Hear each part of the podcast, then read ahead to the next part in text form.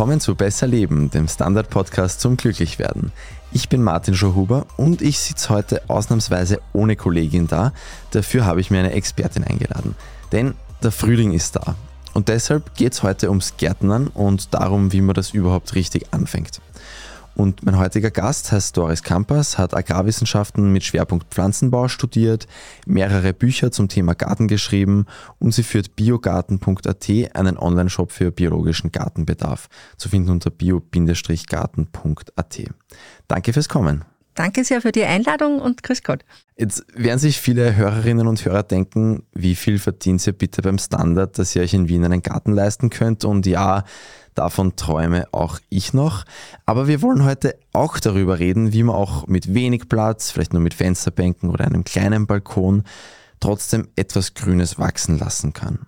Und ich habe das Thema auch aufgegriffen, weil ich in meiner Vorrecherche Studien gefunden habe, laut denen Gärtnern gesund für Psyche, gesund für den Körper ist. Ist auch ein bisschen logisch, man bewegt sich, man ist in der Sonne. Es ist nicht die erste Podcast-Folge, die erklärt, dass das prinzipiell gut ist. Aber zum Beispiel sieht so aus, als würde Gärtnern sogar eine gute Therapie für einige psychische Krankheiten, für Demenz sein, wenn die Datenlage jetzt noch nicht so bombensicher ist. Und zum Beispiel, was man weiß, mit Gärtnern verarbeitet man stressige Erlebnisse beispielsweise besser als durchs Lesen.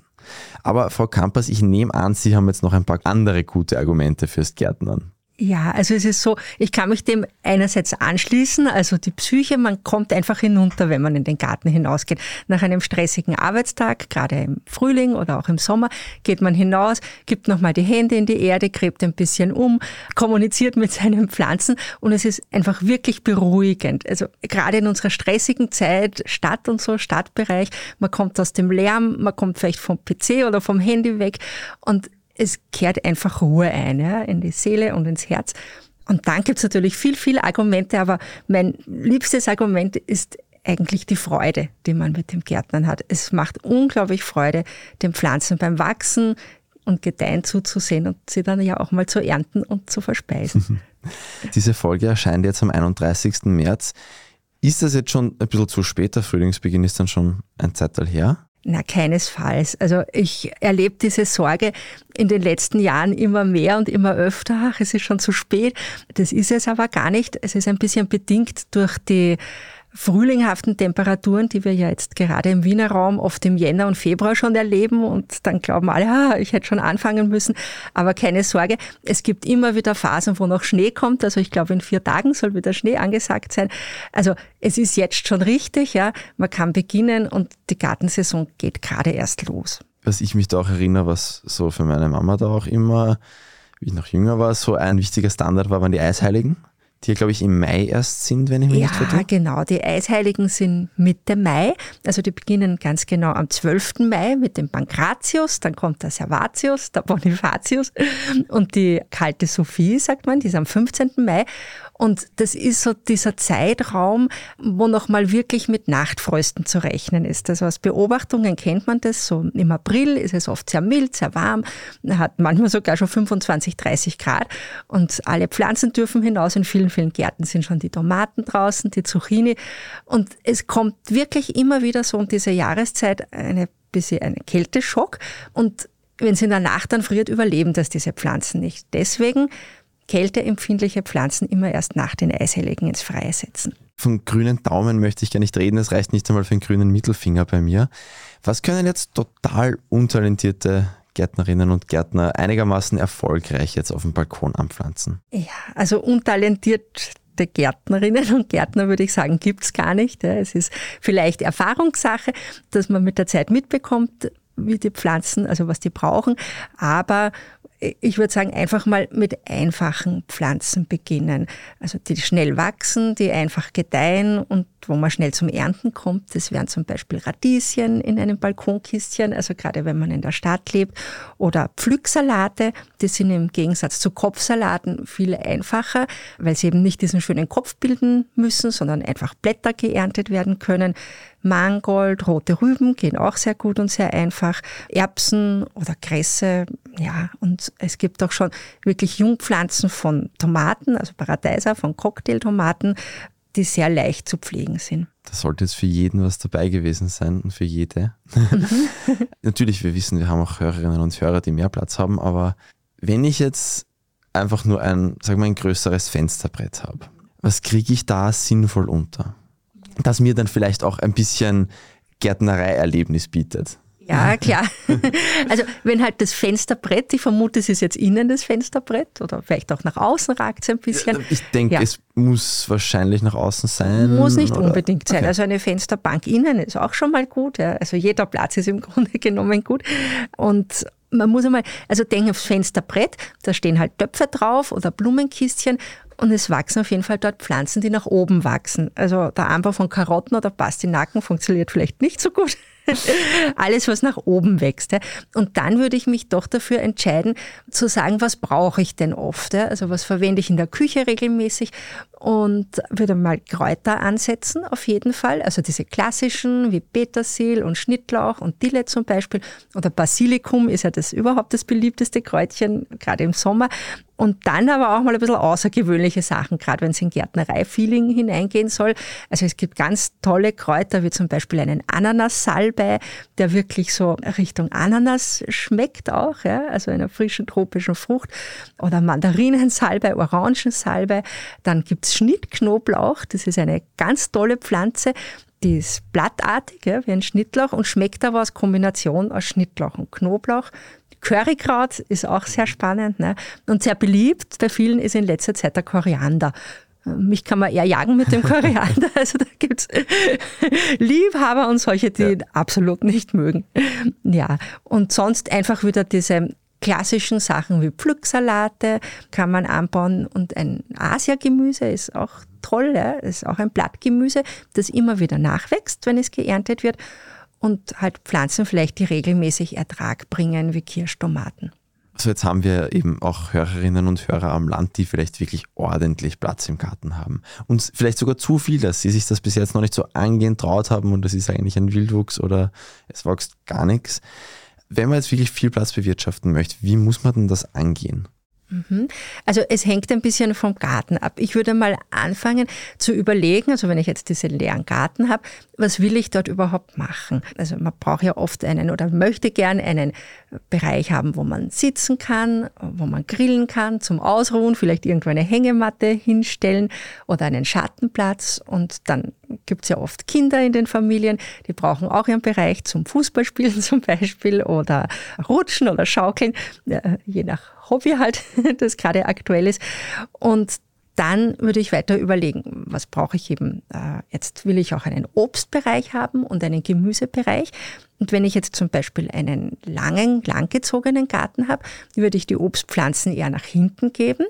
Und da kann man dann drunter eine Blumenwiese sehen und braucht gar nicht mehr so viel mähen, ja, weil da kommen dann die Bienen, befruchten die Obstbäume und ein bis zweimal mähen im Jahr reicht dann vollkommen.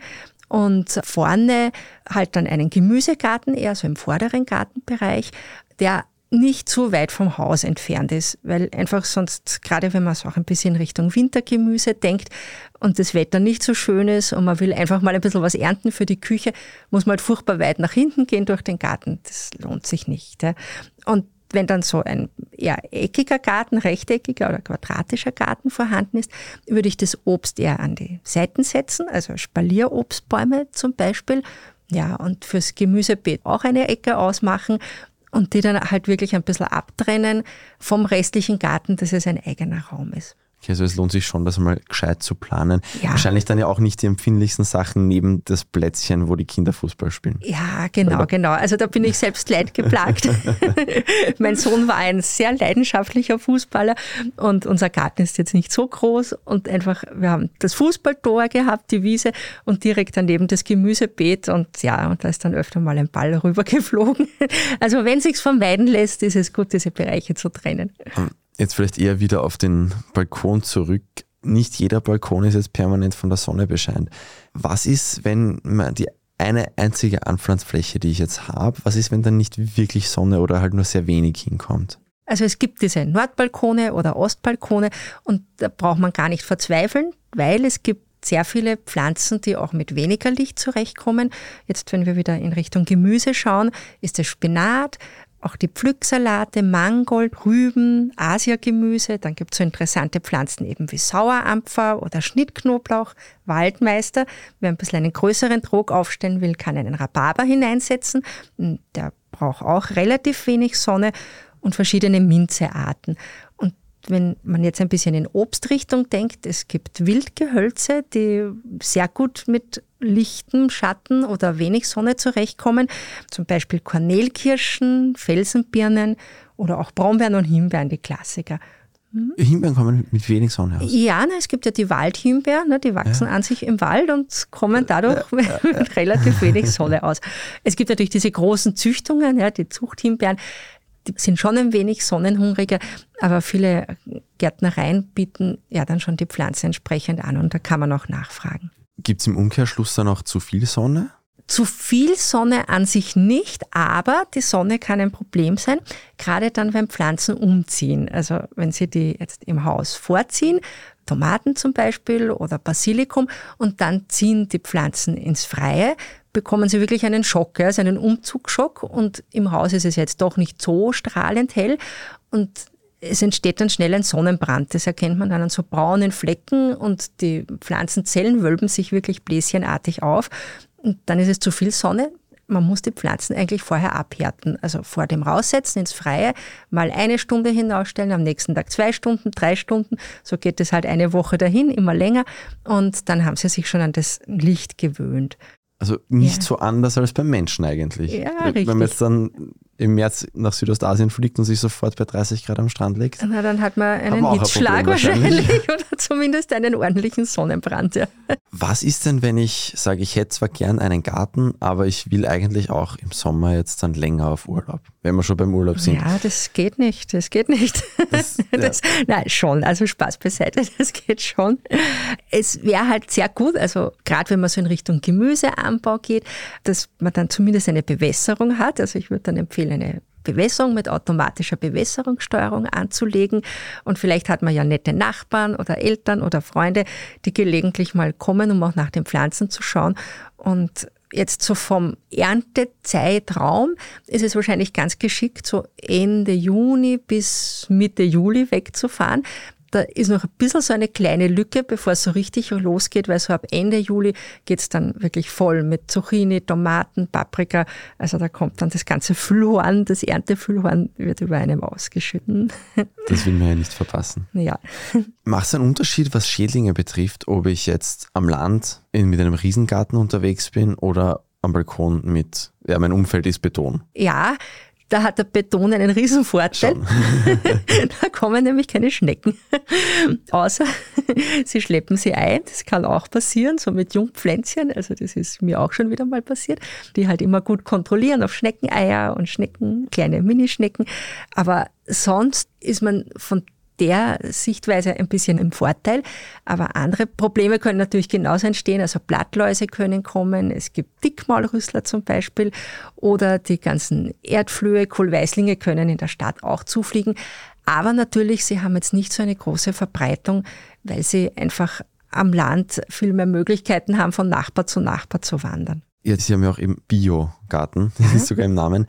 Und ich glaube auch die meisten Menschen, die sich jetzt selber einen Garten anlegen wollen, wahrscheinlich nicht mit den ärgsten Pestiziden jetzt herumjonglieren. Ja. Heißt das einen großen Aufwand? Zwangsläufig oder gibt es mittlerweile auch Sachen, die jetzt nicht so problematisch sind, die auch funktionieren?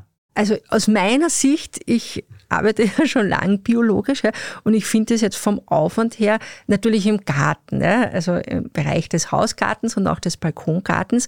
Ich sehe jetzt nicht mehr Aufwand. Ja, Im Gegenteil, es ist natürlich ein paar Sachen, muss man wissen zum Beispiel Kohlgewächse. Ja. Kohlgewächse sind sehr schädlingsanfällig. Da gibt es sehr viele, eben von den Erdflöhen über die Kohlweißlinge, Rapsglanzkäfer, also gibt es eine ganze Reihe. Aber das kann man ganz leicht vermeiden, indem man einfach nach dem Pflanzen oder nach dem Setzen ein Insektenschutznetz über die Pflanzen drüber legt. Und dann können diese ganzen Schädlinge nicht hin zu den Pflanzen und die nicht zusammenfressen, also auffressen. Und damit ist das eigentlich erledigt. Und wenn andere Schädlinge kommen, kann man Nützlinge einsetzen. Ne? Die kann man bestellen auch.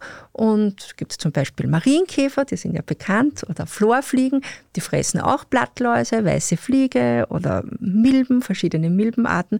Ja, und die werden dann ausgesetzt und da kann man dann sogar ein bisschen beobachten und wenn man eine tolle Kamera hat, das auch fotografieren und bedienen sich am Tisch. Und ja, wenn ich jetzt ein chemisches Spritzmittel ausbringen würde, dann zerstöre ich mir in Wirklichkeit mehr, weil es werden zwar einerseits die Schädlinge jetzt aktuell vernichtet, aber gleichzeitig die Nützlinge geschwächt und man bringt das ökologische Gleichgewicht total durcheinander und wird eigentlich im Laufe der Zeit immer mehr leiden unter diesem Schädlingsdruck. Gibt es Pflanzen, die vielleicht beliebt sind, aber eigentlich extrem schwierig erfolgreich zu ziehen sind und die vielleicht auch unterschätzt werden oft? Das ist der Basilikum. Ne? Also das glaubt Fühle man ich mich gar nicht. weniger schlecht. ja, das höre ich dann oft. genau.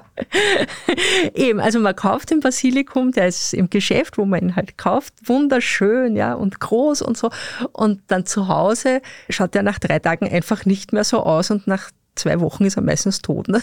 So, genau. Und das liegt einerseits daran, dass der natürlich in der Gärtnerei aufgepäppelt wurde mit richtiger Bewässerung, mit Erde, eventuell Dünger. Und Andererseits wird er oft falsch geerntet. Also das Problem ist, dass viele dann die Blätter einzeln runterzupfen und damit wird die Pflanze geschwächt, sondern man muss den Basilikum immer über einen Blattpaar abschneiden. Also so ein Basilikum besteht aus mehreren einzelnen Stängeln und da sind eben diese großen Blätter drauf. Und wenn man sich das genau anschaut, stehen die immer gegenüber. Also sowas nennt man Blattpaar. Ja. Und über so einem Blattpaar wird geschnitten. Über zwei so gegenüberliegenden Blätter. Über zwei so schneiden, gegenüberliegende wo es dann nur mehr eins Blätter.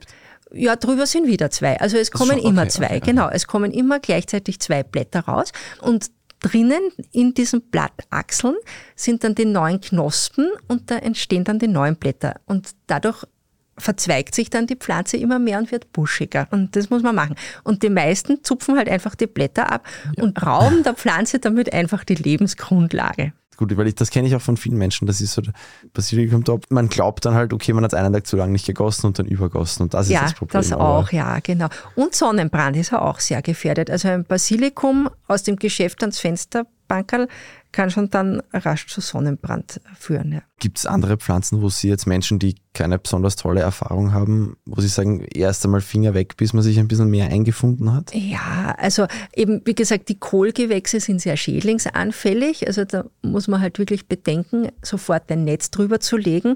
Sonst ist es eben eher die Sache beim Aufziehen von Jungpflanzen generell, dass man unterschätzt, dass die einen hohen Lichtbedarf haben. Und das haben vielleicht auch schon viele Hörerinnen und Hörer erlebt. Die stehen dann an der Fensterbank und bilden auf einmal extrem lange Stängel, die aber dünn werden und zum Umfallen neigen. Und das ist letztlich der Lichtmangel. Also die Pflanze wächst Richtung Licht.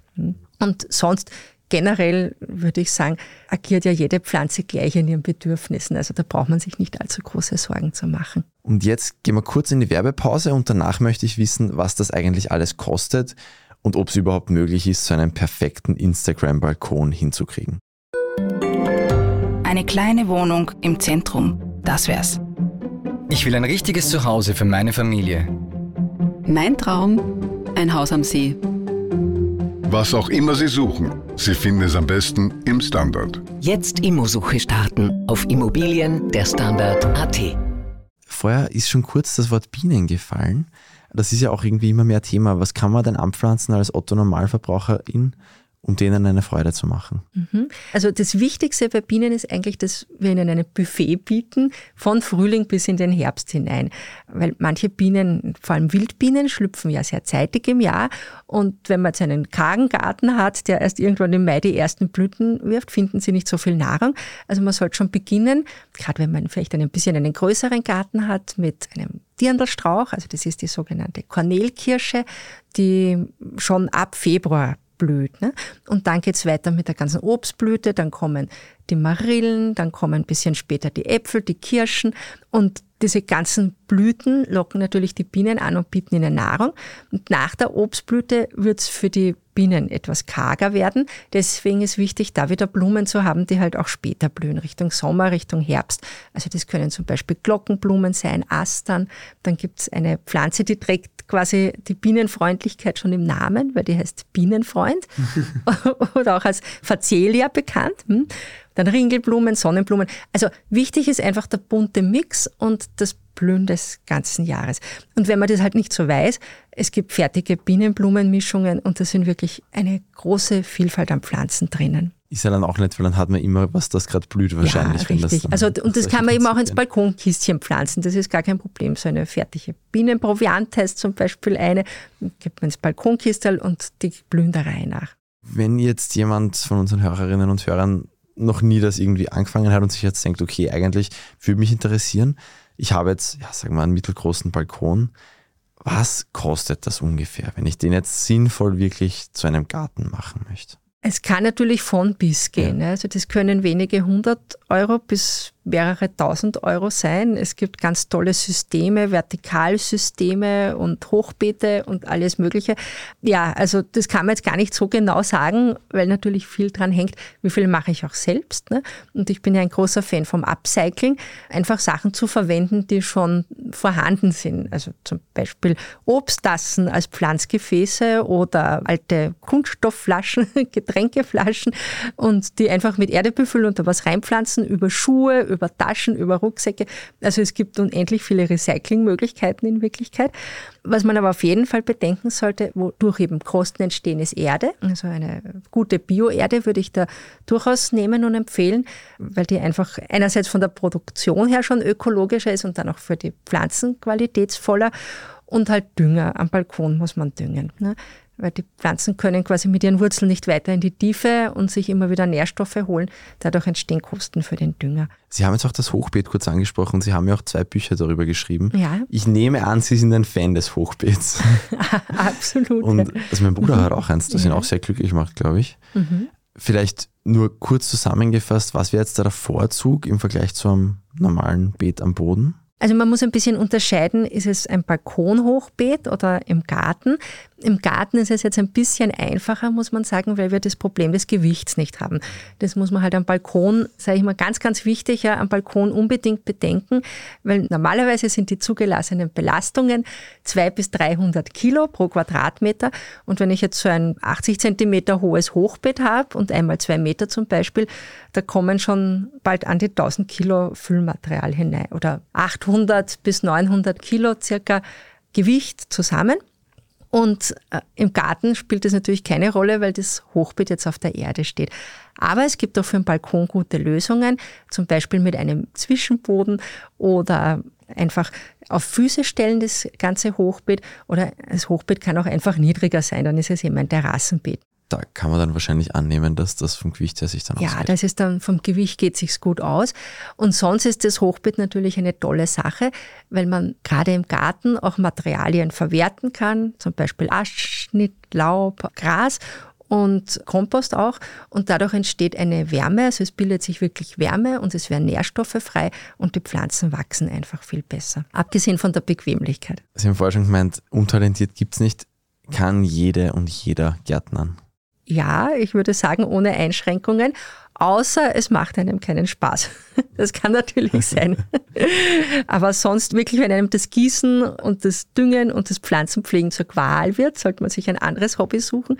Aber sonst, glaube ich, gibt es keinerlei Einschränkungen. Es gibt ja sogar für Pflegeheime eben, das haben Sie auch vorher angesprochen. Es gibt Gartentherapie und das wird oft in Pensionistenheimen, in Pflegeheimen eingesetzt, wo dann so Tischbeete vorhanden sind und die Leute wieder gärtnern können. Was muss man alles bedenken, wenn man noch nie eine Pflanze gepflegt hat? Also so schwer ist es an sich nicht. Eine Pflanze, die hat jetzt drei Grundbedürfnisse im Grunde genommen. Das ist Trinken, Essen und Licht. Hm? Und das heißt, die Pflanze braucht Wasser, also regelmäßig gießen. Essen ist Düngen, vor allem am Balkon. Und Licht ist halt ja klar. Also wenn die Pflanze im Finstern steht, wird sie nach kurzer Zeit eingehen, beziehungsweise bei Lichtmangel eben sich strecken und zu groß werden und nicht ordentlich wachsen das ist es eigentlich. Manchmal kommen halt auch Schädlinge und da muss man je nachdem, welcher Schädling es ist, die Pflanze entsprechend befreien davon. Aber da gibt es ja dann auch Beratung, zum Beispiel bei Ihnen. Ja, genau. Welcher ja. Schädling das sein kann und was man dagegen tun kann. Manchmal ist es wirklich sehr einfach, ja, bei den meisten Schädlingen, das kann ich ja auch verraten die Hand ist das beste Werkzeug, gerade am Balkon. Mhm. Also wenn ich jetzt sehe schon, da sind lauter Blattläuse drauf oder Raupen oder Käfer oder was auch immer, bitte Handschuh überziehen, ja, weil manche Insekten sondern Substanzen ab, die wirklich ätzend wirken können auch und dann abglauben oder mit einem Wasserstrahl absprühen das Ganze und dann ist die Pflanze schon wieder erlöst. Muss man dann nicht mit Wasser aufpassen, dass man es dann nicht überall anders hin verteilt, die Schädlinge? Naja, also am besten in der Badewanne, okay, dann werden sie gleich davon gespült. Auf Instagram sieht man manchmal so perfekt aussehende Balkone, wo man wirklich glaubt, da ist jede Pflanze gestreichelt worden vom Foto. Muss man sich von solchen Vorstellungen auch trennen, wenn man das selber machen will? Ist das nicht endlos viel Aufwand? Ja, ist es, ist es. Also es ist wirklich viel Aufwand und ich spreche da aus Erfahrung, weil ich habe mal für ein Buch eben, mein erstes Buch, den Garten vorbereitet. Da ist die Fotografin gekommen und wir haben wirklich zu dritt eine Woche gearbeitet, mehr oder weniger rundum, damit es dann halt ganz toll aussieht. Und oft werden ja so Fotos dann noch zusätzlich geschönt wahrscheinlich ja. und geschnitten und Farbe und Licht. Also ich glaube, das kommt nicht so sehr an die Realität heran. Ich würde mir da keine zu großen Sorgen machen. Und die Natur ist die Natur. Also wenn es mal ein bisschen eine andere Pflanze wächst als erwartet, dann ist das so. Und das ist ja auch schön. Gibt es was zu beachten, was jetzt die Nachbarn betrifft? Also mir ist da eben tropfendes Wasser oder irgendwelche Pflanzen, die wohin klettern, wo sie vielleicht nicht so geplant waren, eingefallen? Ja, also tropfendes Wasser am Balkon natürlich. Also wenn man gießt das Kistchen und dann äh, tropft es beim Nachbarn rein. Oder auch Blüten zum Beispiel, wer gerne mit Blumen lieber arbeitet, also wie Pelagonien oder Petunien, da fallen immer wieder die Blüten ab und landen dann halt am Balkon des Nachbarn. Efeu ist so eine Sache. Also wenn man Efeu pflanzt, der klettert natürlich hinauf, hinunter in alle Richtungen. Würde ich schon empfehlen, dahinter zu sein und den regelmäßig zu schneiden, bevor er beim Nachbarn aufschlägt. Im Garten selber können wirklich Pflanzen zu großen Streitereien führen. Also ich glaube, da ist nicht einer schon mal vor Gericht gelandet, ein Fall. Ja, das ist meistens Schattenwurf ne, durch zu große Bäume, Hecken, überhängende Zweige, und auch Wurzeln, ja, also das darf man gar nicht vergessen, Wurzeln können eine große Konkurrenz jetzt für eben entweder den eigenen oder des Nachbarsgarten sein, einfach weil sie Nährstoffe, Wasser und so weiter abziehen und die anderen Pflanzen dann gar nicht mehr so gut wachsen können. Auch da sollte man sich ja wahrscheinlich, wenn man jetzt seinen eigenen Garten plant, da auch einmal das gut überlegen, beziehungsweise sich halt gut beraten lassen. Ja, genau, genau. Wird genau. wahrscheinlich unterschiedliche Bäume werden wahrscheinlich unterschiedlich weit Wurzeln Richtig, würde ich annehmen. Ja. ja, ja, es gibt so eine Faustregel, die sagt so, die Wurzeln sind ungefähr so groß, beziehungsweise manchmal sogar eineinhalb Mal so groß wie die Baumkrone selbst. Also wenn man einen großen ausladenden Baum pflanzt, der halt sehr hoch wird und sehr eine breite Krone kriegt, kann man damit rechnen, dass die Wurzeln ungefähr auch so weit gehen, wenn nicht sogar wesentlich weiter. Hat man irgendwann dann auch wieder seine Ruhe mit diesem Garten? Gibt es dann wirklich auch eine Zeit, wo das so vorbei ist und man kann ihn komplett in Frieden lassen? Ja, das kommt darauf an, was Sie wollen. Also wenn Sie auch im Winter Gemüse ernten wollen, dann geht das mittlerweile. Also es gibt ja Wintergemüse, das auch im Jänner oder November oder Februar zu ernten ist. Aber natürlich, da ist es wesentlich ruhiger. So ab November würde ich mal sagen, bis März ist eher die ruhige Zeit für die Gärtnerinnen und die Gärtner. Und dann geht es halt wieder voll los. Haben Sie die Auswirkungen von Corona gemerkt, was diese Gartenwirtschaft betrifft? Also ist es nur ein subjektives Irrtum oder hat jeder und jede angefangen, sich selbst Sachen zu pflanzen? Ja, also mir ist schon aufgefallen, vorher, davor, also es ist immer mehr geworden. Ich mache jetzt doch seit 15 Jahren, äh, habe ich mein Unternehmen. Und am Anfang war so das Gemüseanbauen gar nicht modern. Und dann ist es immer mehr geworden. Auch Klimakrise war ein Thema durchaus und die vielen Lebensmittelskandale. Und mit Corona war das dann aber wirklich ein Schwung, unglaublich. Ich glaube einfach auch durch den Lockdown, weil da waren halt alle zu Hause und haben dann das gemacht, wozu sie ewig nicht gekommen sind. Und schon, ja, also sind die ganzen Umstände einfach, geben schon das Gefühl, dass man auch ein bisschen selber was tun kann und sich selbst versorgen kann.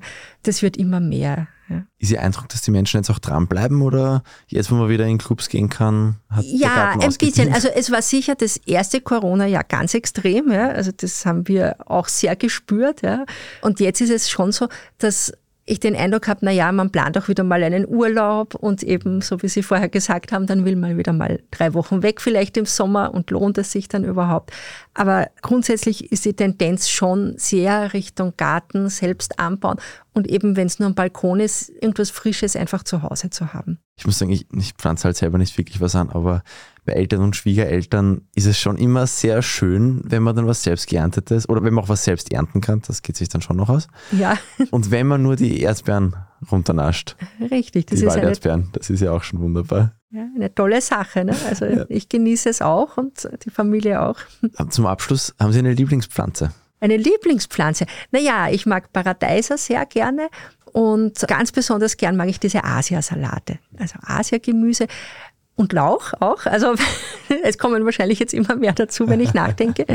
Aber die Asia-Gemüsepflanzen sind einfach so toll, weil ich selbst im Frühling ja nicht so viel Zeit habe, weil wir da Hochsaison haben. Und die pflanze ich dann im September an und kann ich auch in Ruhe genießen. Dann herzlichen Dank fürs Kommen. Ja, ich danke für die Einladung, gerne. Ja, und wenn man zum Beispiel jetzt zu Gärtnern anfängt, kann man gut auch Podcasts hören dazu. Zum Beispiel Besser Leben. Wer das weiterhin tun will, kann uns gerne abonnieren auf Apple Podcasts, auf Spotify, gern auf kleineren Apps auch. Wo möglich freut uns eine 5-Sterne-Bewertung sehr. Themenvorschläge sind immer sehr willkommen, einfach per Mail an besserleben.derstandard.at. Auch jede sonstige Art Feedback, Kritik auch oder sonstige Sachen einfach per Mail. Das war Besser Leben, der Standard-Podcast zum Glücklichwerden. Ich bin Martin Schauhuber und diese Folge wurde produziert von Christoph Grubitz. Baba und bis nächste Woche.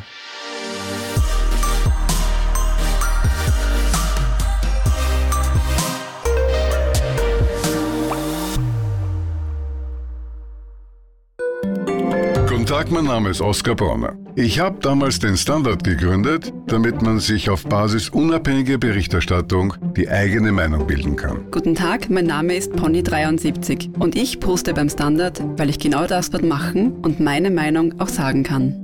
Der Standard, der Haltung gewidmet.